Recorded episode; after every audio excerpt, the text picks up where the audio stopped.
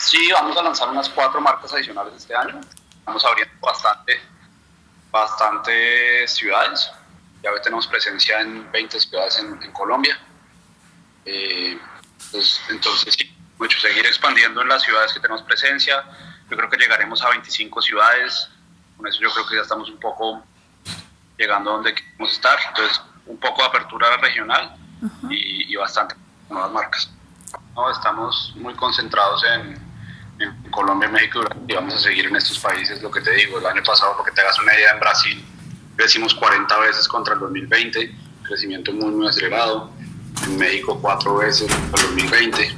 Entonces, acá hay muchísimo mercado. Acá en Brasil hay mucha oportunidad. Ok.